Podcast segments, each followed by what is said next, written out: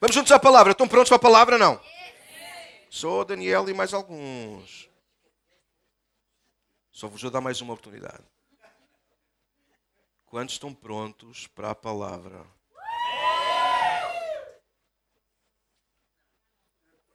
Querem ver a diferença? Quantos estão prontos para provar a feijoada daqui a bocado? Perdoa o Senhor, que eles não sabem o que dizem. Só mais uma vez e vamos celebrar a Deus. Pode ser com tudo o que é em nós. Quantos amam e estão prontos para a palavra de Deus nesta manhã? Thank you, Jesus. Amém. Abra a tua Bíblia em Mateus capítulo 5. Hoje nós vamos falar, manter o nosso tema, intensidade. Precisamos de ser intensos. Todos somos intensos em alguma coisa. Uh, só recordar-vos aquilo que falámos alguns tempos atrás, só para brincar, enquanto vocês abrem Mateus 5. Uh, ah, o primeiro exemplo que eu vos dei para nós percebermos porque é que eu estava a falar de intensidade é, por exemplo, quando nos sentamos à mesa, alguns são muito intensos na hora da feijoada. Inês não tens cara disso. Mas alguns são muito mais intensos na hora da sobremesa. Há gente que é intensa. Ajuda aí, Daniel. Não. Gente que é intensa a ouvir uma boa guitarra elétrica Há gente que é muito intensa e vibra quando ouve a guitarra portuguesa a ser dedilhada. Não? Alguém gosta de ouvir um bom fado? Tenho um amigo no Luxemburgo, um dia vou trazê-lo cá para ele tocar a guitarra portuguesa só para a gente. Vale ou não? Quando você comprou um bilhete nesse dia? Vou trazer aí o, o meu amigo João Godinho, é quase nosso primo. João Godinho, yeah, ele tem uma fábrica no Luxemburgo de guitarras e ele faz e toca guitarra elétrica extraordinariamente. A última vez que eu estive no Luxemburgo, eu fui lá à oficina dele, sabe como é que ele afinou? Sabes como é que ele afinou uma guitarra, Daniel? Ele não ligou nada, não ligou nenhum aparelho, ele afinou com o ouvido. Ele disse lá. Pôs aquela unha mistério. Vocês já viram algum, alguém tocar viola assim? É aquela unha mistério, alguns não precisam. Então, fantástico, vou trazer ele aí para tocar. Então nós às vezes somos intensos naquilo que nós queremos. Ah, e eu estamos a trazer esta palavra porque nós, como igreja, nós precisamos aprender a ser intensos nas coisas certas. Sim? Antes de lermos a palavra, deixa só recapitular algumas coisas que nós já partilhámos juntos. Ah, por exemplo, nós falámos, a primeira vez que nós falámos, falámos sobre a intensidade entre amor, lembram-se? E ódio. E nós precisamos aprender a colocar a nossa intensidade no amor às pessoas, uns aos outros, mais do que o ódio por causa daquilo que as pessoas fazem ou representam. E às vezes, por causa daquilo que as pessoas fazem ou elas representam, nós automaticamente odiamos, deixamos de gostar. Mas nós, como cristãos e filhos de Deus, nós precisamos aprender a amar, independentemente daquilo que as pessoas fazem e daquilo que as pessoas elas, repre, elas representam. Outra são, nós falamos sobre a intensidade entre paz e ofensa. E nós vemos numa sociedade que é tão fácil nós nos ofendermos e nós ofendermos até às vezes, até sem querer. Então falámos um pouco sobre isso. Como filhos de Deus, nós precisamos colocar intensidade não nas ofensas, mas na paz. Nós devemos ser gente que está em paz, em paz em tudo e com todos. É isso que a Bíblia nos ensina. Então, gente da ofensa não é boa gente. Gente que se ofende facilmente, a gente tem que andar sempre em pezinhos de lã. Alguém conhece a expressão? Ah, nunca sei o que é que lhe vou dizer, sei, nunca sei quando é que ele fica descontente. É? Os maridos sabem o que eu estou a dizer. Vocês deixam-me assim sozinho, né? Yeah. As mulheres sabem o que eu estou a dizer. Elas não perdem uma, eu avisei-vos. Nós precisamos colocar intensidade na paz, em escolhermos viver em paz. No trânsito, às vezes a gente põe a intensidade no sítio errado, yeah? mas nós precisamos colocar intensidade na paz. E assim, não, estamos na boa, Deus está comigo o barco vai chegar a algum lado, mesmo no meio de uma grande tempestade, eu não me vou deixar ofender. Lembra-se, terminámos aí quando estávamos a falar disso? Jesus está no barco, a tempestade dá, os discípulos ficaram ofendidos. Mestre, não te importas que vamos todos morrer? Eles estavam ofendidos. Como é que Jesus está no barco a dormir? Só que aquele que é o príncipe da paz, ele está em paz. E mesmo no meio da maior tempestade, que pelos vistos era das maiores, e ia matá-los a todos naquela noite, Jesus conseguiu mandar parar, acalmar a tempestade. Sim? Então a paz faz isto dentro de nós e à nossa volta. Tá Na última ação nós falámos sobre nós uh, uh, colocarmos a nossa intensidade entre viver ou sobreviver. E nós partilhamos uma mensagem difícil que fala sobre morrermos para nós próprios. Quando nós tentamos agarrar a nossa própria vida e não a entregamos totalmente, incondicionalmente nas mãos de Jesus, então nós vamos estar a sobreviver. Nós passamos a vida entre as nossas escolhas e, e escolher aquilo que é de Deus. E vocês já sabem normalmente o que é que ganha. Ganhamos nós, porque nós, quando estamos divididos, acabamos por ceder às nossas tentações, provocações, inclinações e no final sempre saímos arrependidos. Alguém sabe do que eu estou a falar, sim ou não? Então nós precisamos ter coragem de nós vivermos e a nossa vida começa quando nós morremos em Cristo. Quando nós morremos em Cristo, morremos para nós mesmos e vivemos para Ele. Então nesta manhã eu queria falar-vos uh, sobre crescimento versus conforto. Crescimento versus conforto. Bora ler um texto que é muito conhecido. Mateus 5, nós vamos ler as bem-aventuranças. Quantos conhecem as bem-aventuranças? Conhecem? Quem é que diz sim? Então diga lá de cor, faz favor. Ah, pois é, bebê. Vamos ler juntos. Já lá foi. Eu também de ir um dia. Nem que seja na outra vida já. Então, vou começar a partir do verso 3. Estão comigo? Mateus 5, verso 3 diz: Felizes os pobres de espírito, pois o reino dos céus lhes pertence. Felizes os que choram, pois serão consolados. Felizes os humildes, pois herdarão a terra. Felizes os que têm fome e sede de justiça, pois serão saciados. Felizes os misericordiosos, pois serão tratados com misericórdia. Felizes os que têm um coração puro, pois verão a Deus. Felizes os que promovem a paz, pois serão chamados filhos de Deus. Felizes os perseguidos por causa da justiça, pois o reino dos céus lhes pertence. Felizes são vocês quando por minha causa, está a falar Jesus, sofrerem zombaria e perseguição, e quando outros, mentindo, disserem todo o tipo de maldade a seu respeito. Alegrem-se e exultem, porque uma grande recompensa os espera no céu. E lembrem-se de que os antigos profetas foram perseguidos da mesma forma. Verso 13: Vocês são o sal da terra. Mas se o sal perder o sabor, para que servirá? É possível torná-lo salgado outra vez? Será jogado fora e pisado pelos que passam, pois já não serve para nada. Vocês são a luz do mundo. É impossível esconder uma cidade construída no alto do monte. Não faz sentido acender uma lâmpada e depois colocá-la debaixo do cesto ou da mesa. Pelo contrário, ela é colocada num pedestal de onde ilumina todos os que estão na casa. Da mesma forma, as suas obras devem brilhar para que todos as vejam e louvem seu Pai que está nos céus. Amém? Até aqui a palavra. Inclina a tua cabeça. Deus, nesta manhã pedimos a tua graça, a tua bênção, Senhor, ah, para os nossos ouvidos, o nosso coração, a nossa mente, para ouvirmos bem, para entendermos bem a tua palavra e a aplicarmos no nosso dia a dia, de forma a honrarmos o Pai que está nos céus. Fala connosco, Pai, no nome de Jesus. Amém.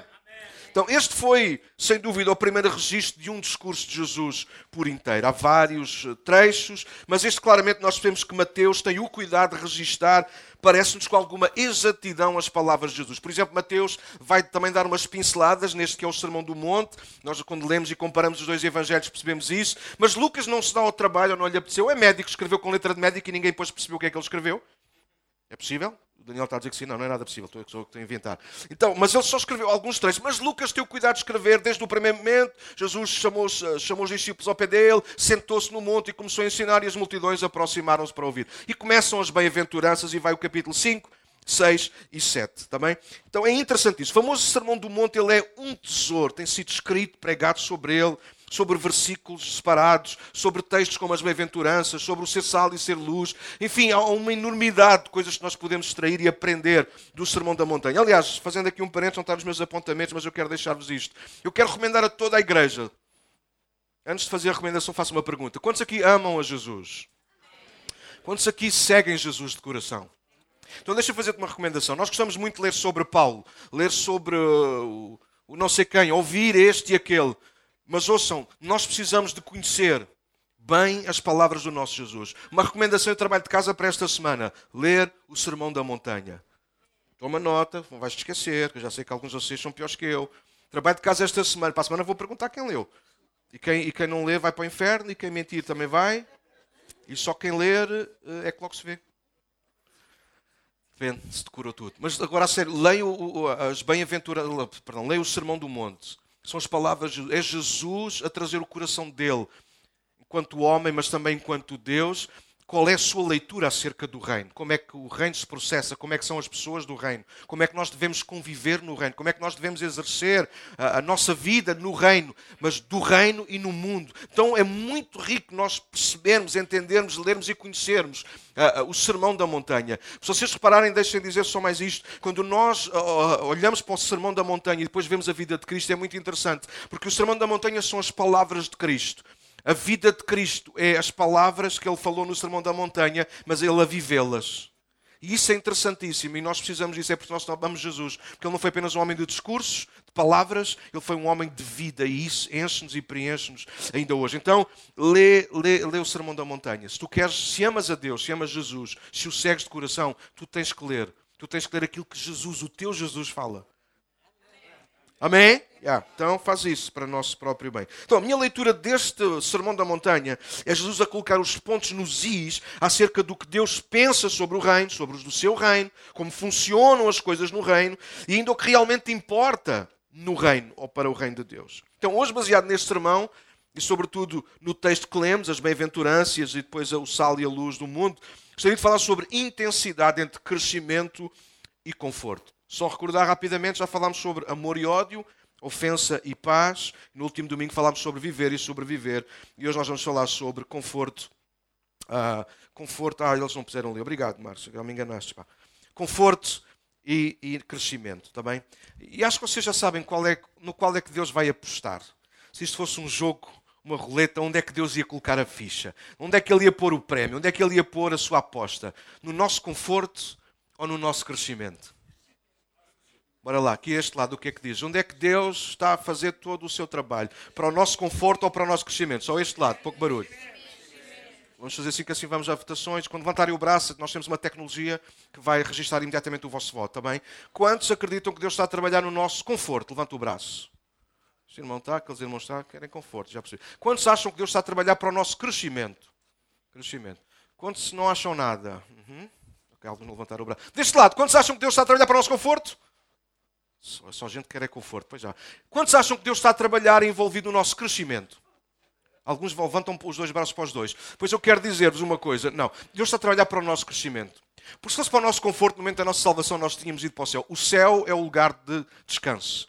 Não há lugar de conforto como o céu. No mundo, disse Jesus, teremos aflições. O que significa que no mundo é lugar de crescimento. Deus está mais preocupado no nosso crescimento do que no nosso conforto. É por isso que Ele não nos isola do sofrimento. É por isso que Ele não nos isola de perseguição. Acabámos de ler isso. É por isso que Ele não nos vai isolar e colocar numa redoma e dizer: Pronto, este é meu filho. Nunca ninguém, te, nunca, te vai, nunca te vai acontecer nada. Só uma pergunta simples, brincadeira, mas quantos aqui estão constipados? Há aqui alguém doente hoje? Ou assim meio doente? Ah, não sei. Temos só o Daniel, Raquel mais ou menos. Doentes. Das duas, uma, vocês não são filhos de Deus, alguma coisa está aqui errada. Todos nós, os outros, estamos bem de saúde, não temos problema nenhum. Porque o nosso Deus nos dá muito conforto. De uma forma milagrosa, comprei uma casa e no dia a seguir pedi um empréstimo. Aliás, pedi um empréstimo para mim, depois é comprei casa. E no terceiro dia a casa apareceu paga, porque Deus quis o meu conforto. Ele disse: Eu não quero que te preocupes mais com essas coisas. Porque Deus às vezes fala assim meio americano. E eu disse: Obrigado. claro que não. Deus não está a trabalhar para o nosso conforto, Deus está a trabalhar para o nosso crescimento. E eu quero lembrar-vos isso mais uma vez esta manhã. Primeiro tópico, quem está a tomar nota: conforto versus felicidade. Porque o nosso texto fala muito sobre isso. Então, o nosso texto é tão inspirador quanto desafiador, as bem-aventuranças. Se por um lado claramente nos inspira porque fala constantemente de ser feliz, por outro desafia os nossos paradigmas, ideias e ideais de como ser feliz. Bem-aventurado, que é mais ou menos a maior parte das vossas Bíblias vão dizer, significa literalmente mais do que feliz. Ou seja, totalmente satisfeito e não necessariamente totalmente confortável. Quem já passou por alguns problemas ou momentos amargos na vida sabe, experimentou que ser feliz nem sempre está ligado ao conforto, mas a coisas, por exemplo, como ter paz. Como estar tranquilo no meio de um momento complicado. Ser feliz às vezes não tem que ver com estarmos rodeados de coisas boas, mas, por exemplo, num momento mau, estarmos rodeados de gente boa. Quem já passou, quem já está a amadurecer na vida, sabe que isso é verdade. Nós mostramos muito a nossa imaturidade quando achamos que são os problemas que dão cabo de nós. Ah, e o que dá cabo de nós, na maior parte das vezes, não são os problemas, somos nós próprios, a forma como nós lidamos com os problemas. Então Deus está muito interessado, não em trazer-nos conforto, mas em fazer-nos felizes. E isso não significa propriamente ou necessariamente que sermos felizes nós vamos estar longe de qualquer tipo de problemas. Aliás, talvez esta manhã quero defender diante de vocês que por vezes o desejo desenfreado nosso, de conforto, ausência de desafios e de dificuldades, tem levado pessoas a sofrer ainda mais. Há gente que, por causa, em nome do conforto e de sentir bem, e hoje cada vez parece estar mais em voga essa questão, o sentir bem tem levado tanta gente a pagar um preço tão alto e a ficar ainda mais vazio do com que entrou, na busca de, dessa dita felicidade no conforto. Quantas pessoas, por exemplo, se envolveram com drogas, com álcool, com adultério, roubo, etc., em nome de encontrar uma almofada de conforto. O que interessa é eu não sentir nada. Então as pessoas confundem muitas das vezes o conforto com o deixar de sentir. Você sabe que paralisia na nossa vida, ah, ela não resolve os problemas. Costuma-se dizer que há pessoas que são como avestruz, quando pressentem o perigo, escondem a cabeça na areia. Ah, eu, por acaso, nunca vi nenhuma avestruz esconder a cabeça na areia. Não sei, alguém já viu? Não? Mas já vi muitas pessoas a esconderem a cabeça na areia. Como se o problema deixasse de existir. Sabe, às vezes é como crianças bem pequeninas. Vocês já viram uma criança bem pequenina a brincar às escondidas as primeiras vezes? Como é que uma criança brinca às escondidas as primeiras vezes? Ela não se esconde, ela tapa a cara. Desde que os olhos dela não vejam a pessoa que está diante dela, ela acha que está escondida. E pessoas, em nome do, do, do conforto, em nome de encontrar uma almofada de conforto, elas simplesmente ignoram o tratar dos problemas e tentam refugiar-se em algumas coisas que as façam sentir, vírgula, nem que seja temporariamente, vírgula, bem. A verdade é que quando nós conhecemos Cristo, é por isso que a mensagem do Evangelho é uma mensagem boa, mas complexa. É uma mensagem que transforma, mas é dura. E na semana passada nós falámos um bocadinho sobre isso. Não há como ter a vida de Deus em nós enquanto nós continuamos a viver para nós mesmos e por nós mesmos. Nesta manhã, se calhar, precisamos continuar a acrescentar acerca disso. Nós precisamos perceber onde é que estamos a colocar a nossa intensidade. Se calhar estamos a colocar a nossa intensidade no, no nosso conforto. E às vezes isso ouve-se pelas orações, eh, o pedido que nós fazemos constante de que Deus mude tudo o que está à nossa volta, pelo menos tudo o que está errado, ou pelo menos tudo o que nos incomoda. E às vezes ignoramos, ou fazemos quase de propósito, ou não, é inconsciente. Mas esquecemos que aquilo que nos está a incomodar às vezes é trabalho de Deus, porque Ele está mais interessado no nosso crescimento do que no nosso conforto. E a verdade é esta: pessoas que já passaram por conforto sabem que nem sempre o conforto os tem feito felizes. Há gente que tem um bom carro. Não sei se há aqui alguém que tenha um bom carro. Mas teve que pagar um preço sobre isso. E hoje olha para trás, a maior parte das pessoas que investiram assim, eles olham para trás e dizem: Ah, sim, de facto tenho um bom carro, mas agora não tenho dinheiro. Agora o carro custou-me 30 mil e agora já só vale 10. E de repente o conforto que deveria trazer felicidade só traz conforto enquanto o carro for novo. E você sabe quando Jesus começa o seu, o seu, o seu discurso, ele começa precisamente a dizer mais do que felizes. Quem não quer ouvir um discurso onde se ouve dizer mais do que felizes? É possível ser mais do que feliz. O problema é que o discurso de Jesus confronta os nossos paradigmas. Eu acho que escrevi aqui alguns, vou tentar, ah, tenho aqui, já é mesmo a seguir. Uau, fantástico, soube muito bom. Vamos ao que a minha mulher diz. E as minhas filhas também. Uhul. Ok. Reparem nas expressões que o texto tem, as bem-aventuranças. Ouçam. O texto liga expressões aparentemente, aparentemente antagónicas, ou seja, que não tem nada a ver uma, uma com a outra. Vejam cada versículo, eu vou, vou resumi-los. O primeiro versículo diz que nós lemos, verso 3: Ser feliz e ser pobre. Agora era, para vocês rirem, perderam a oportunidade. Como é que é possível ser feliz? É Jesus que diz: Bem-aventurados os pobres de espírito. Claro, ah, pastor, mas isso depois tem implicação. Não. Vamos ver as palavras-chave, as palavras principais. Ser feliz. O que é que nos interessa no versículo? Ser feliz. Ser pobre, não, mas ok. Mas é isso que nos interessa destacar. Olha, no versículo a seguir que nós lemos: ser feliz e chorar, bem-aventurados os que choram. Ser feliz e ser humilde. Isso é que era bom. Eu sou feliz quando não deixo que ninguém pise, man. Eu sou feliz quando deixo que os outros me sirvam. Mas Jesus diz ser feliz e ser humilde. No outro versículo ele diz ser feliz por sentir fome e sede. Mas quem é que tem fome e sede e tem é feliz? É, mas Jesus consegue fazer esta mixagem aqui. Ser feliz e sentir a miséria dos outros no coração, porque isso significa ser misericordioso. Quem é que consegue estar feliz por conseguir viver a miséria que os outros estão a passar? Uau, é fundo isto. Ser feliz e ao mesmo tempo ter coração puro. Nos dias que correm hoje, parece-me que é quase impossível, onde que nós lidamos com pessoas. Pessoas de coração puro às vezes fazem-nos parecer que são as pessoas mais tristes. Estão sempre a ser enganadas, porque elas são tão honestas, são tão sinceras e estão sempre a ser enganadas. Mas Jesus mixa isso, ele diz ser feliz e ter coração puro. Mas olhem, olhem para o final. ser feliz e promover paz. Quem é que anda a promover paz? Quem é que se mete na guerra dos outros e ainda consegue ser feliz? Porque ser pacificador é ter a coragem. Para bom entendedor, vou dizer isto muito rápido: é ter tudo no sítio para se meter na guerra dos outros e promover paz. Mas a gente não se quer meter no problema dos outros. Eu sou feliz é se ninguém me vier chatear.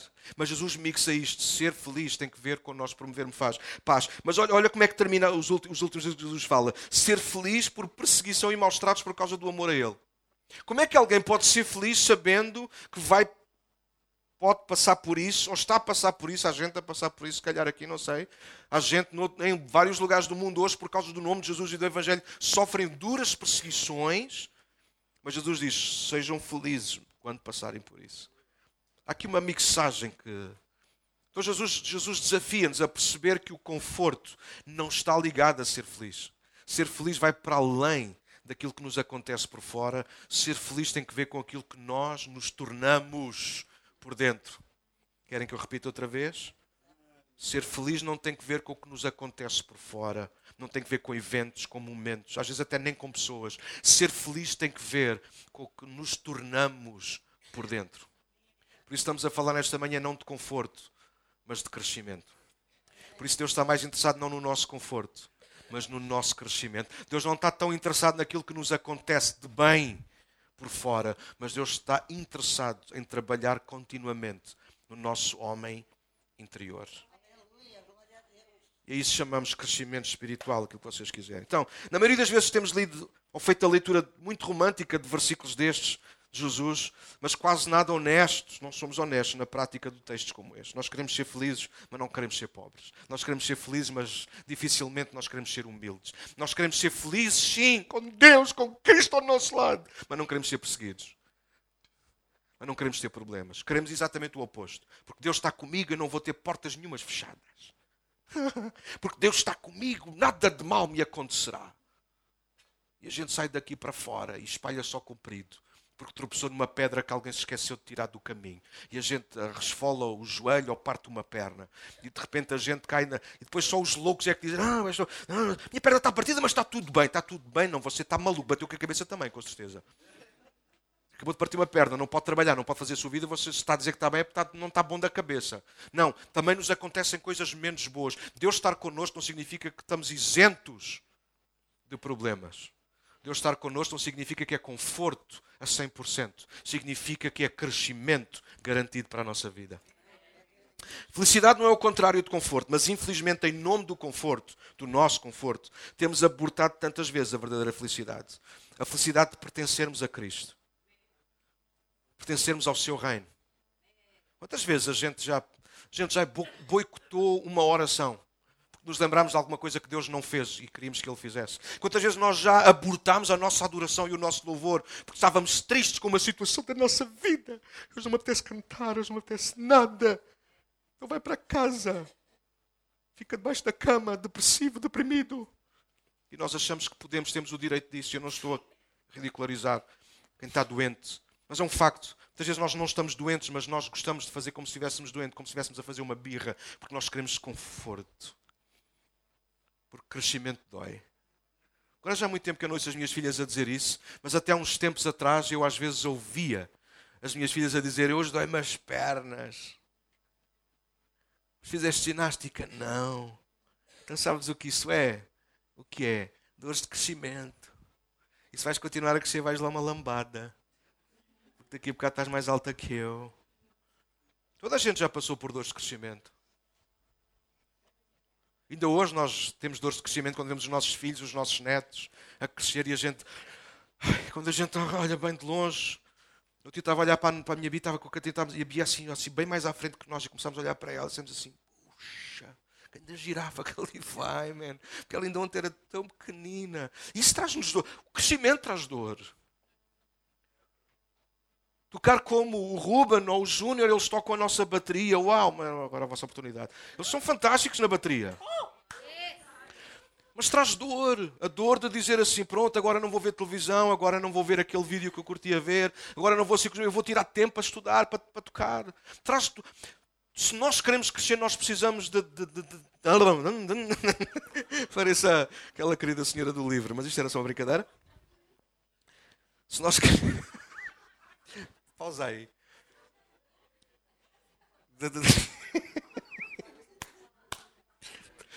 Se alguém comentar isto nas redes sociais eu estava a falar línguas também. Se nós queremos crescer, nós precisamos de tomar uma decisão. Abrir mão do conforto. E assumir que o nosso conforto vai ser o nosso crescimento. Nós não conseguimos ter os dois em simultâneo. Nós só conseguimos ter um fruto do outro. Se nós escolhermos o conforto, nós corremos o risco de perder o crescimento. Se nós escolhermos o crescimento e tivermos a coragem, por exemplo, desta manhã, antes de sair daqui, dizermos: Deus, eis-me aqui, faz em mim a tua vontade. Então, se nós escolhermos o crescimento, eu garanto-vos uma coisa: em algum momento, alguns momentos, nós vamos desfrutar de um conforto que não se compara com o conforto que os homens, que as coisas do mundo nos podem dar. Mas em momentos em que nós decidimos crescer com o nosso Deus, para Deus, nós vamos experimentar um conforto sobrenatural. Antes de dar, a seguir é que vamos bater palmas e fazer o que vocês quiserem. Quando Jesus estava prestes a ir à cruz, ele está no monte, ele está a agonizar, ele está em sofrimento, porque Jesus, como homem, ele teve que crescer na vontade e para o propósito de Deus. Ele teve que saber não, dizer não a algumas coisas, teve que aprender a dizer sim a outras. Alguém está a ouvir aquilo que eu estou a dizer? E um deles está lá no monte a agonizar, a orar, pediu aos discípulos orarem, mas nenhum deles orou. Ficaram a dormir, porque dormir é melhor que orar. Conforto é melhor do que crescimento. Mas Jesus está lá, o seu suor se torna em sangue. E o Pai está a ouvir as orações dele. O Pai está atento ao sofrimento, ao crescimento do filho. E no momento certo, Jesus foi consolado pelos próprios anjos. O conforto não vem dos homens, o conforto vem de Deus. Quando nós escolhemos o nosso conforto, nós temos o nosso conforto. Quando nós escolhemos crescer em Deus, nós temos o seu conforto. Uau! Fulano anda maluco. Há uns meses largos atrás tivemos uma série de mensagens aqui, para aqueles que se quiserem lembrar, baseadas em Tiago 1, e nós falámos sobre desconfortável. Aprendemos que Deus está muito mais interessado, focado, comprometido com o nosso crescimento, com o nosso desenvolvimento, com o desenvolvimento, aliás, da nossa fé do que o nosso conforto e satisfação dos nossos desejos egocêntricos. Há muita gente que usa a fé para, para se alimentar assim mesmo. Ah, eu tenho fé que Deus vai me ajudar a ter um carro novo. Mas olha, eu não tenho muita fé nisso. Eu tenho mais fé que Deus vai te ajudar a fazeres o que tens para fazer e esqueces o carro novo.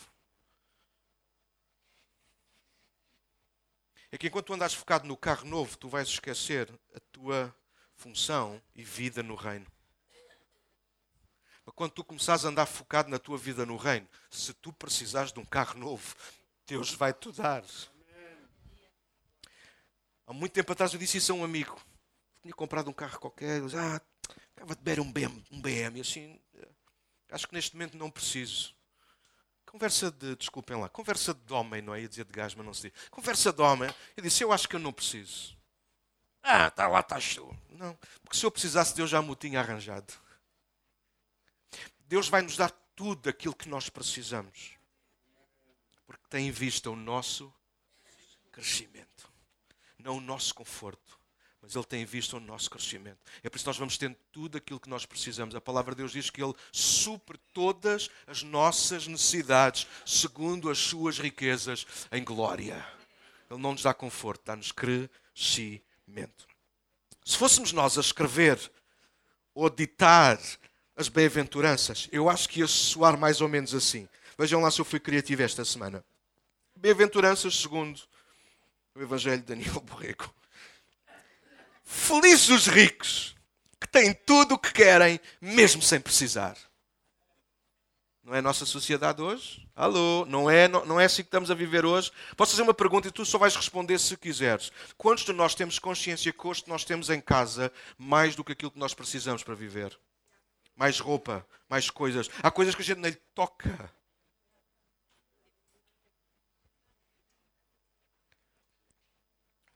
Felizes os que riem por tudo e por nada, tipo tolos, sem ligarem ao sofrimento alheio. Felizes os orgulhosos com tudo o que construíram e conquistaram. Felizes os gordos e fartos com as suas conquistas. Felizes os que se metem na vida Felizes os que não se metem na vida dos outros para cuidar, para levantar e para amar. Felizes os que têm falhas, porque ninguém é perfeito nem santo. Felizes os que não se metem na confusão alheia para ajudar a resolver as guerras internas no coração do próximo. Felizes os que são mornos, porque jamais serão incomodados por causa da sua fé. Se calhar, se fosse eu a escrever hoje, talvez eu escreveria desta maneira. Mas Jesus não escreveu desta maneira. Jesus não falou, aliás, desta maneira. Ele quer desafiar não ao nosso conforto, mas ao nosso crescimento. Então, felicidade não é sorrir constantemente, é saber avançar entre sorrisos e lágrimas, mas avançar. O segundo tópico, para quem está a tomar nota, felicidade e maturidade. Gente adulta, bem experimentada na vida, sabe que ser feliz não é ter muito, esperar muito dos outros e muito menos viver sem problemas. Vou ler outra vez. Gente adulta, madura na vida, sabe que para ser feliz não é ter muito, esperar muito dos outros e muito menos viver sem problemas. Essa gente sabe que ser feliz foi algo que foram construindo intencionalmente ao longo da sua caminhada. Eles tiraram os olhos das ilusões e colocaram-nos no que realmente interessa: Cristo e o seu reino. Se vocês quiserem abrir rapidamente em Hebreus capítulo 12, versos 1 e 2. Hebreus verso 12, versos 1 e 2 diz: Assim nós temos esta essa grande multidão de testemunhas ao nosso redor, Hebreus 12, 1 e 2. Assim, nós temos essa grande multidão de testemunhas ao nosso redor. Portanto, deixemos lá tudo o que nos atrapalha, o pecado que se agarra firmemente em nós e continuemos a correr sem desanimar a corrida marcada para nós. Verso 2: Conservemos os nossos olhos fixos em Jesus, pois é por meio dele que a nossa fé começa e é ele quem a aperfeiçoa. Ele não deixou que a cruz fizesse com que ele desistisse, pelo contrário, por causa da alegria, da felicidade que lhe foi prometida, ele não se importou com a humilhação de morrer na cruz e agora está sentado do lado direito do trono de Deus. A expressão testemunhas que nós lemos no verso 1 indica ou aponta duas situações distintas. Toma nota. Primeiro, essas testemunhas são testemunhas porque, em primeira mão, testemunharam da fidelidade e poder de Deus em si mesmos. Ou seja, eles são testemunhas daquilo que Deus pode fazer na vida de alguém que se entrega a Ele. Mas há mais neste texto que é importante nós tirarmos. Essas testemunhas, elas garantem-nos a nós que o que eles passaram com Deus, nós também podemos passar. Então, quando o texto diz que nós estamos rodeados de uma tão grande nuvem de testemunhas, está a falar de gente que teve uma experiência pessoal, eles testemunham da fidelidade de Deus, mas ao mesmo tempo eles são também testemunhas para nós. Quando nós queremos perceber se Deus é fiel, nós pensamos nestas, nestas testemunhas. Deus é fiel. Apesar de tudo que uma série desta gente passou, está registado no capítulo 11, que pela fé fizeram, pela fé sofreram, pela fé entregaram, pela fé deram-se, enfim. Então aquilo que a Bíblia nos ensina tem que ver com isso. Eles tiveram uma experiência com Deus, não de conforto, mas de crescimento.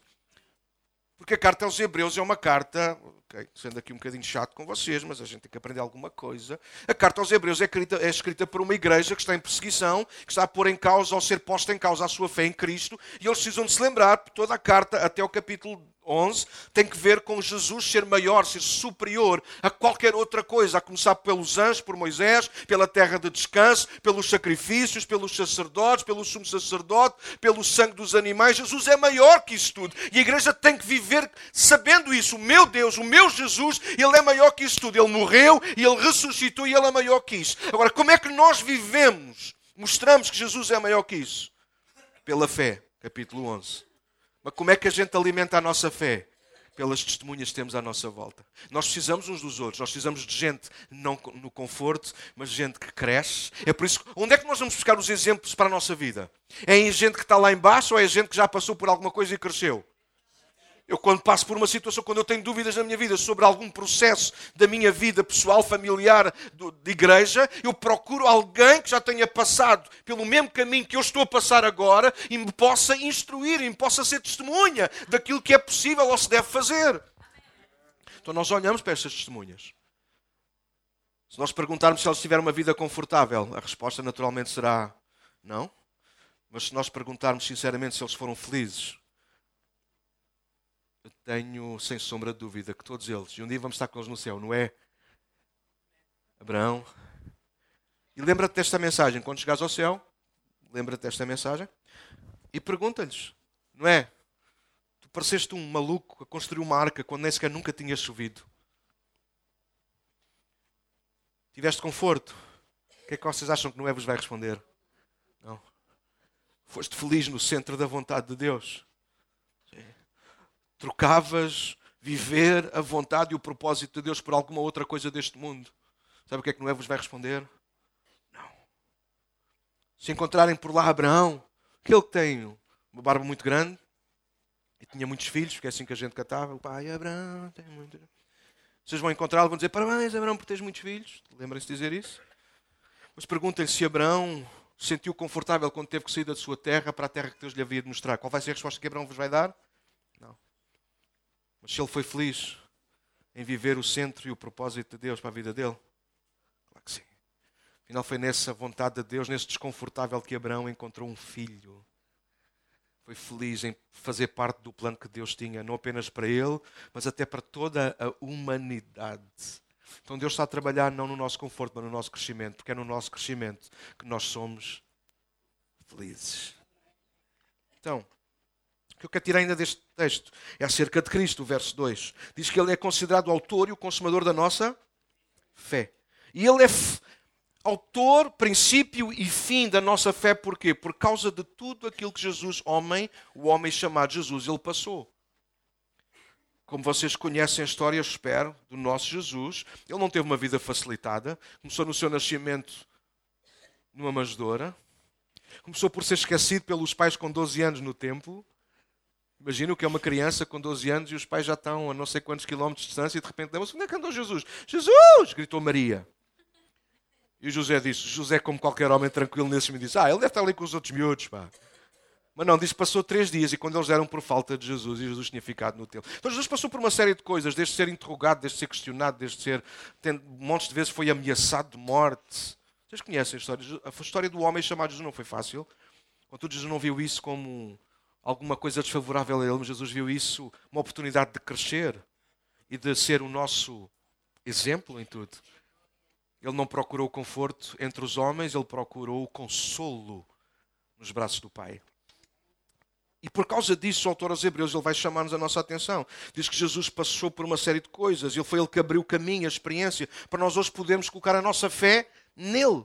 Então olhamos para Jesus não apenas como Salvador, mas também como precursor, aquele que abriu o caminho, aquele que passou primeiro por uma série de coisas para que nós agora possamos também passar. Não por um, caminho mais facilitado, mas se passamos na mesma por momentos difíceis, nós sabemos Jesus já passou por aqui, ele já venceu, ele já está no trono, e se nós não desistirmos, se nós não desfalecemos, um dia nós vamos estar ao redor do trono, adorando aquele que vive para todo o sempre.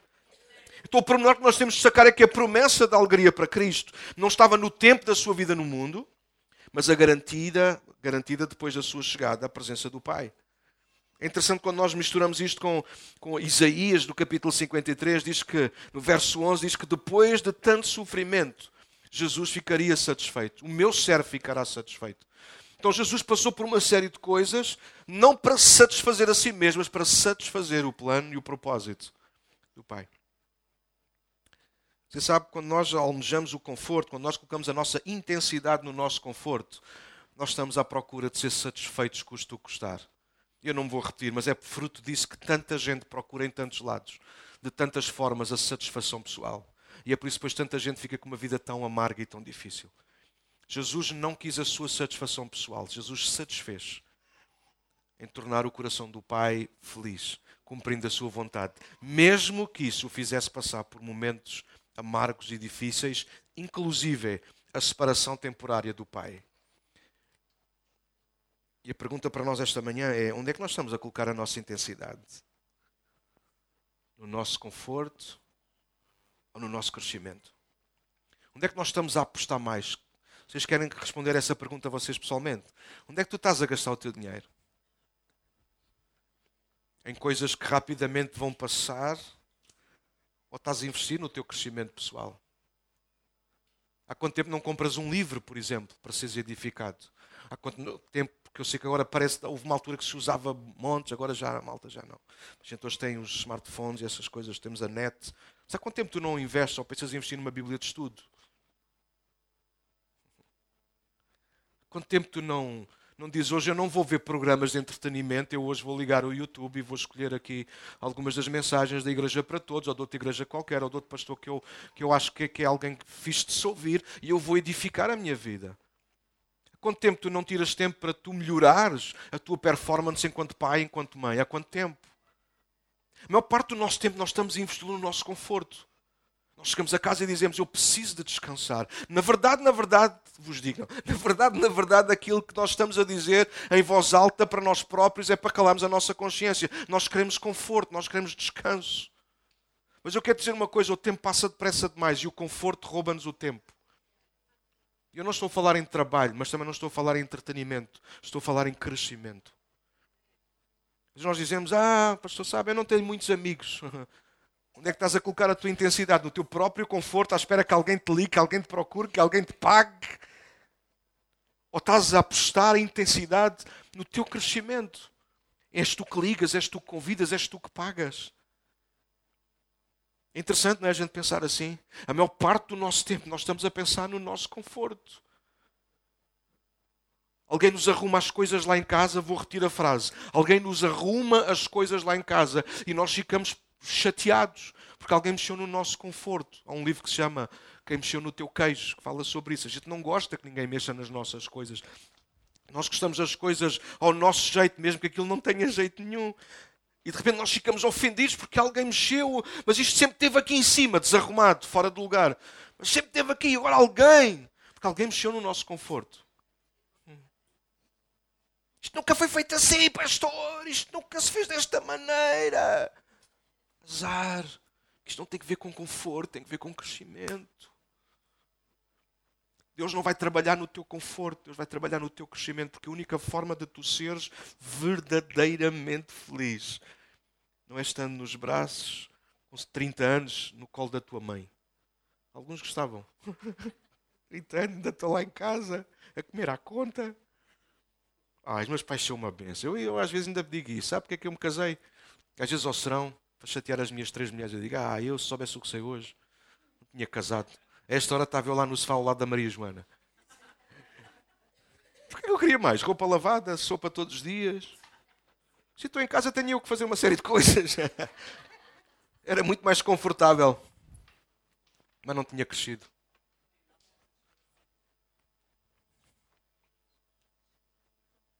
Onde é que tu estás a colocar a tua intensidade enquanto cristão? O que é que te faz vir à casa de Deus, por exemplo, ao domingo? O teu conforto?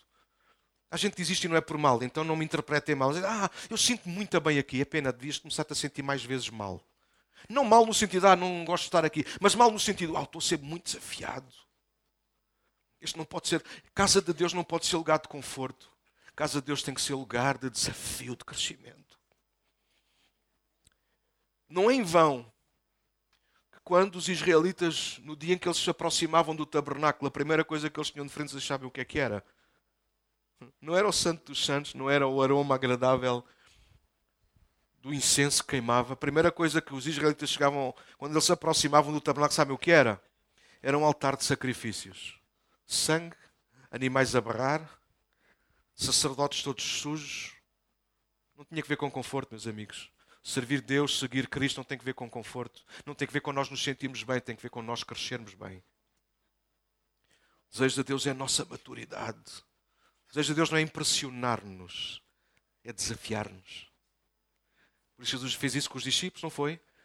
Quase sem escola nenhuma, enviou-os de dois. A gente na escola não aprende isto, não é, Tiago? Tiago, estás aí, não é? A gente na escola aprende isto, não é? Agora aí, pessoal. Gente, agora louvamos a Deus por todas as oportunidades que nós temos, mas Jesus chegou, só, ele só tinha três anos e meio para trabalhar naqueles homens e provavelmente ali ao fim de pouco tempo ele já estava enviado dois em dois. Pá, vamos embora, façam isto, isto, isto, isto, não correr bem, voltem para trás, sacudam os pés e voltem para trás. Não há tempo a perder o crescimento, não há tempo a conforto. Então, não, dá, não dá para a gente parar no Mac, Jesus, para a gente, McDonald's, a gente beber um, um seminho daqueles de morango.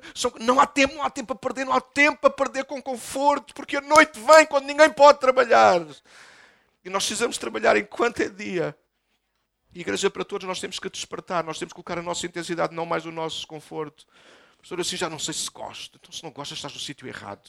Há uma série de igrejas que têm cadeiras melhores que as nossas, que têm gente com as mãos muito mais suaves que as minhas. Nesta casa, nós queremos trabalhar para sermos desafiados a crescer. A crescer. Se tu podes fazer melhor, tens que fazer melhor. Se tu podes ser melhor, tu tens que ser melhor. Se não estás no sítio errado. Porque quem não cresce faz os outros andar para trás. Sabe como é que começam os problemas na família, entre marido e mulher, e pais e filhos? Quando algum deles ou alguns deles não querem crescer. E a única coisa que eles querem é andar ao colo, colo, colo, colo, colo, colo, colo. E chega a um ponto. Não dá mais. Sabe que Deus faz o mesmo connosco. Deus carrega-nos quando nós estamos feridos. Deus carrega-nos quando nós estamos perdidos. Mas quando nós estamos bem, Deus põe-nos no chão e diz: Agora anda tu, mestre, seu, seu malandro. E a maior parte do tempo nós ficamos aborrecidos. Nós gostamos de orar e a chuva parar. Nós gostamos de orar e o sol deter-se. Nós gostamos de ter tudo no nosso controle. Mas isso chama-se conforto. Tu tens que crescer. Tu tens que crescer. Tu tens que crescer. Tu tens que crescer. Tu tens que crescer na tua fé.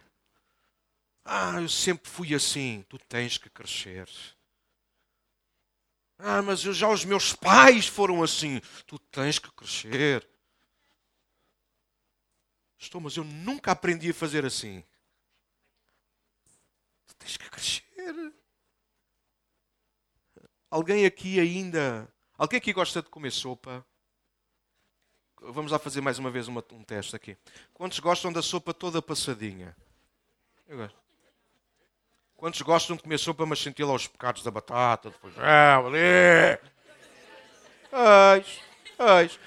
A malta como eu, gosta da sopa passada, a gente não precisa de crescer, que ainda podemos comer essa sopa no biberon. Malta que gosta do feijãozinho, da batatinha, meus amigos, têm que crescer.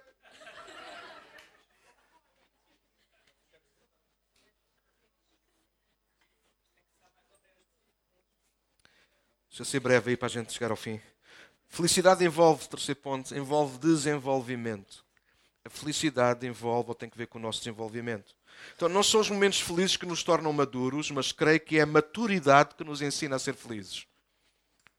Não são os momentos felizes que nos tornam maduros, mas creio que é a maturidade que nos ensina a ser, estar felizes. Maturidade não tem que ver exclusivamente com conhecimento, mas como usar intencionalmente o conhecimento que temos. Por exemplo, pessoas maduras ou sábias são aquelas que não sabem tudo, mas o que sabem põem em prática. Uma pessoa sábia não é uma pessoa que sabe, ah, então sabe, ele sabe de tudo. Ah, tem dificuldade com isso. Quem sabe tudo, quem faz tudo, Normalmente trabalha no circo. Eu prefiro saber pouco, mas o pouco sei ponho em prática, do que eu saber de tudo e nunca consigo fazer nada de jeito. Por exemplo, alguém que reage sempre mal a determinados estímulos demonstra que ainda não amadureceu, ainda não cresceu naquela área, não importa muito a idade que tenha. Há pessoas adultas, e eu lido com alguns, eles já são mais velhos do que eu, mas o comportamento deles não muda. Significa que são imaturos imaturos. Como nós olhamos, não há nada mais bonito que os pais ou os avós então babam-se todos. Quando veem os seus netos a crescerem e a começarem a ser autónomos, ou seja, porque alguém lhes ensinou, por exemplo, a comer. Olha, olha que já, já pega na colher. Às vezes a minha mãe falar lá para a bisneta eu assim, ah, eu já pego na colher há, há 30 anos. E não me bate palmas. Outra acabou de nascer há pouco tempo, já pega na bolachinha. Ai, ai a puxar-me a mão para eu bater palma. Ah. Isso é maturidade. Uma criança que agora já pega, já sabe pegar pela própria mão na bolacha. Quando, quando a criança, quando os bebés. Ah, eu gosto disso. Eu, eu. Se esse aqui a minha mulher ia fazer uma oração de fertilidade. Não, estou a mentir. Quando eles aprendem a pôr as xuxas sozinhos. Oh, não é fofo. Eles estão a tentar, depois põe aquilo tudo ao contrário. E a gente está a vê-los em sofrimento, mas diz: Oh, tão querido, olha lá. Tão querido que ajuda a criança a pôr a xuxa, mas é. Tão bom ver sinais de maturidade. Tão mau ter que lidar com a imaturidade. Tão bom ver os outros a crescer à nossa volta. Deixem-me falar-vos como pastor. Tão bom ver gente que, que nos ouve, que a gente diz: Olha, não vais por aí, vai por aqui, faz assim. E a pessoa diz: Ah, não estou a perceber, não é a minha vontade, mas eu quero crescer, eu vou fazer. E depois, ao fim de um tempo, a gente vai perceber: Uau, coisa aconteceu. Olha de onde a pessoa veio e como ela está. É tão bom, é tão rico encontrar gente que cresce. É tão bom lidar com gente que não sabe tudo, mas está pronta a crescer. Mas quero dizer-vos também o oposto. É tão duro, tão desgastante ter que lidar com gente que não quer crescer, que a única coisa que querem é conforto. Eles querem ser felizes à força. Então, envolvem-se numa série de relacionamentos, então passam a vida a fazer disparates, então ao domingo eles levantam as mãos, mas durante a semana eles levantam as canecas. A gente diz: Uau, é tão difícil lidar com isso. A gente quer ter um casamento feliz, maduro, mas não para de olhar para outros e para outras. Como é que a gente lida com isso? A gente diz: Ah, Deus, Deus tem muita paciência. Mas vai chegar um dia em que o seu Espírito não contenderá para sempre conosco. Ele contente com aqueles que respondem e correspondem ao crescimento que Ele está a trazer na nossa vida. Deixa-me terminar aqui nesta manhã. Nós precisamos crescer para ser como Cristo. Este é o alvo final. Eu sei que o padrão é alto, mas também não adiantava pôr outro. Que padrão é que a gente ia pôr aqui? Eu? Um de vocês? Devem estar a gozar comigo. Moisés? Moisés nem entrou na terra prometida. Padrão alto, quem seria o padrão? O nosso padrão tem que ser Cristo. Nós temos que crescer, desenvolver maturidade, homem interior, áreas da vida para nós sermos semelhantes àquele que é o nosso irmão mais velho. Quando olhamos para Mateus ainda, estou mesmo a terminar agora sim os versos 13 a 16, deixando as bem-aventuranças. Tentar não olhar muito para aqui por causa do timing, mas vou tentar resumir aquilo que escrevi, não foi mal, perdi horas, mas não tem mal. Ouve. Na verdade, todos nós queremos ter luz e sal na nossa vida. Todos nós precisamos de ter luz. Mas não seja em alguns momentos, nos momentos em que nós, no meio das nossas trevas, queremos criar ou fazer algum movimento. Então nós fazemos a nossa oração e queremos a luz na nossa vida naquele momento. Mas se vocês repararem, o desafio de Deus, o desafio de Cristo, não é de nós termos luz, é de nós sermos luz. E se tu sabes falar de ser luz, tem que ver com isso. Fala do nosso desenvolvimento e do nosso crescimento. Então eu agora já não apenas ando na luz, mas eu sou luz no Senhor. João diz-nos isto e Paulo vai reafirmar aquilo que eu terminei a dizer. Se nós andarmos na luz como ele na luz está, escreve João na sua primeira carta, nós temos comunhão com os outros. O sangue de Jesus Cristo nos purifica todo o pecado. Nós precisamos andar na luz. Nós nascemos na luz. Não estou a falar do Benfica. Nós nascemos na luz mas com um objetivo: nós nos tornarmos filhos da luz. Para nós, no mundo, sermos a luz do Senhor, no mundo, tal e qual como Jesus diz nas bem-aventuranças: vós sois a luz do mundo. Então Jesus não está a falar de nós apenas termos, uau, agora temos o Cristo, o Messias, nós temos luz, nós podemos continuar nas nossas trevas, no nosso conforto. Sempre que precisarmos, nós acendemos a luz. Mas Jesus vai mais longe. Jesus diz: Não, vocês não vão apenas ter luz, vocês vão ser luz. Então isso apela ao nosso desenvolvimento e ao nosso crescimento. É por isso que nós temos que ser luz na nossa casa, nós temos que ser luz no nosso emprego, nós temos que ser luz, porque tem que ver com o nosso crescimento. Ah, mas tu não sabes, o ambiente da minha casa, o ambiente do meu trabalho, aquilo é só trevaria. Aqueles muito espirituais falam assim. Os que não são tão espirituais falam, ah, é muito difícil. Pronto, traduzindo. Pois, então, mas é por isso mesmo é que tu tens que ser luz. Para que tu não te percas mas também que possas orientar outros. Da mesma maneira que alguém algum dia te orientou a ti. Isso fala de crescimento e maturidade. Gente que está sempre dependente da luz dos outros. Fala-nos de gente que não, não cresce, mas de gente que confortavelmente gosta de andar, neste caso não é à sombra, mas à luz dos outros. Presta-me aí a tua luz. Presta-me aí a tua luz. Chegaste à bateria dos telemóveis de toda a gente, mas o dele está sempre guardado. Esta manhã o desafio é que nós cresçamos, ser luz. Depois tens o desafio de ser sal. O sal não tem que ver só com aquilo que nós conservamos. O sal é interessante, também tem que ver com as mudanças radicais na nossa vida. Porque tu sabes, aonde tu colocas sal, alguma coisa acontece e já nunca mais volta atrás. Já alguém aqui, alguém salgou a sopa? ou alguma refeição. Ah, eu sei que há truques para disfarçar a salgadeira, mas houve com ouvidos de ouvir, mas o sal nunca mais o tiras. Então, sal fala de nosso crescimento também. Talvez não sabias isso. Ser luz fala da tua identidade. Tu não apenas tens, mas agora passas a ser. Ser sal tem que ver com as implicações do Evangelho na tua vida. O Evangelho entra na nossa vida como sal começa a temperar a nossa vida, sim ou não? Malta que está aqui nova convertida sabe que é verdade. Hã? Estamos em Cristo, tudo se fez novo. Ah, é muito melhor agora do que antes. O sal está a entrar, mas o sal vai entrar até que tu te tornes sal. Sabe, é normal, malta que está aqui pela mais recente na fé, houve convidos a ouvir. Não tem mal nenhum tu teres dúvidas, terem dúvidas, terem que perguntar a alguém, alguém mais maduro na fé, como é que eu faço, como é que eu lido. Não tem mal, tu nasceste agora. Mas malta que já cá está há 20 anos, há 30 anos, a fazer as mesmas perguntas, alguma coisa está errada, mano.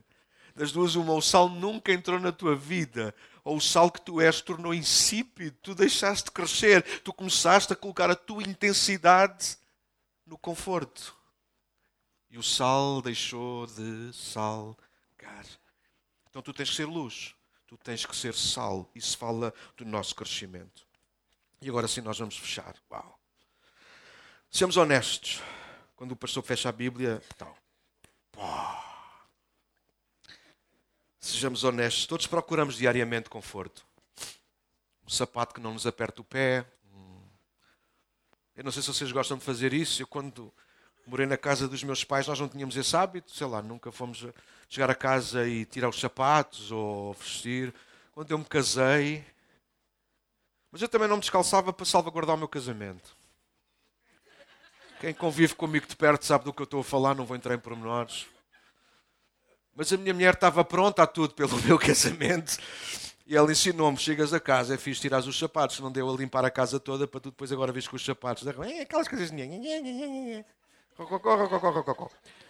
O que é certo é que eu hoje a primeira coisa que faço quando chego a casa, independentemente de por onde quer que andei, se me sabe, se me sabe bem poder tirar o meu sapatinho e calçar o meu chinelo. Então é um facto, todos nós gostamos. E se eu não tiver que sair à noite, eu chego a casa e visto, sim, é verdade, o meu pijama. Sim, homens, eu uso pijama. Não, porque homem que é homem não usa pijama. Isso é malta da raça do Tarzan. Se eu não tenho que sair, eu visto o meu pijama. Eu gosto. Todos nós, isto só para brincar, mas é um facto. Todos nós, de alguma maneira, com mais consciência ou não, nós queremos o nosso conforto. Os nossos filhos perguntam então, o que é que é hoje o comer, o que é que é a comida hoje. Porquê é que é essa pergunta? Para ver se há alguma coisa que vá mais de encontro ao nosso conforto, gosto ou não. Alô, sim ou não? É verdade. E a gente até diz, ah pá, hoje não há nada de especial, hoje é Hoje é ali, vamos todos para a janela, é uma espinha de letras. Vamos ver as matrículas dos carros. Pronto, e está-se bem. Não. A verdade é que nós, com mais ou menos consciência, nós estamos a procurar o nosso conforto. Nós entramos na igreja, ah, alguns irmãos eu sei, percebo, questões de saúde ou outra coisa, ou não, ou não. O ar-condicionado está ligado, ah, hoje tenho que escolher aqui um lugar mais confortável. Eu percebo, e não estou a desprezar isso, estamos apenas a dar exemplos. É um facto, a gente nem repara, mas nós procuramos o nosso conforto, muito mais do que o nosso crescimento. E nesta manhã, como pregador e palavra de Deus, eu quero trazer-vos esse desafio. Não deixem de procurar conforto, mas por favor, não deixem que a vossa procura por conforto vos faça parar de crescer. Quem quer crescer na vida precisa de desafios. Não precisa de um treinador que lhe diga está bom quando não está bom. Nós não crescemos se as pessoas estão à nossa volta sempre dizem está tudo bem. Nós temos consciência que erramos e mesmo assim alguém chega ao pé de nós e diz não, na boa, está tudo bem. Como é que está tudo bem se, se a gente errou? Nós precisamos de gente à nossa volta que nos desafie. Que diga, olha, tu podes fazer melhor. Fizeste, foi fantástico aquilo que fizeste. Da próxima vez eu acho que tu ainda vais subir mais um nível. Porque esta é a vontade de Deus para nós. Ser felizes, não na busca do conforto, mas na busca dos desafios que Ele tem para nós. Fica de pé comigo nesta manhã.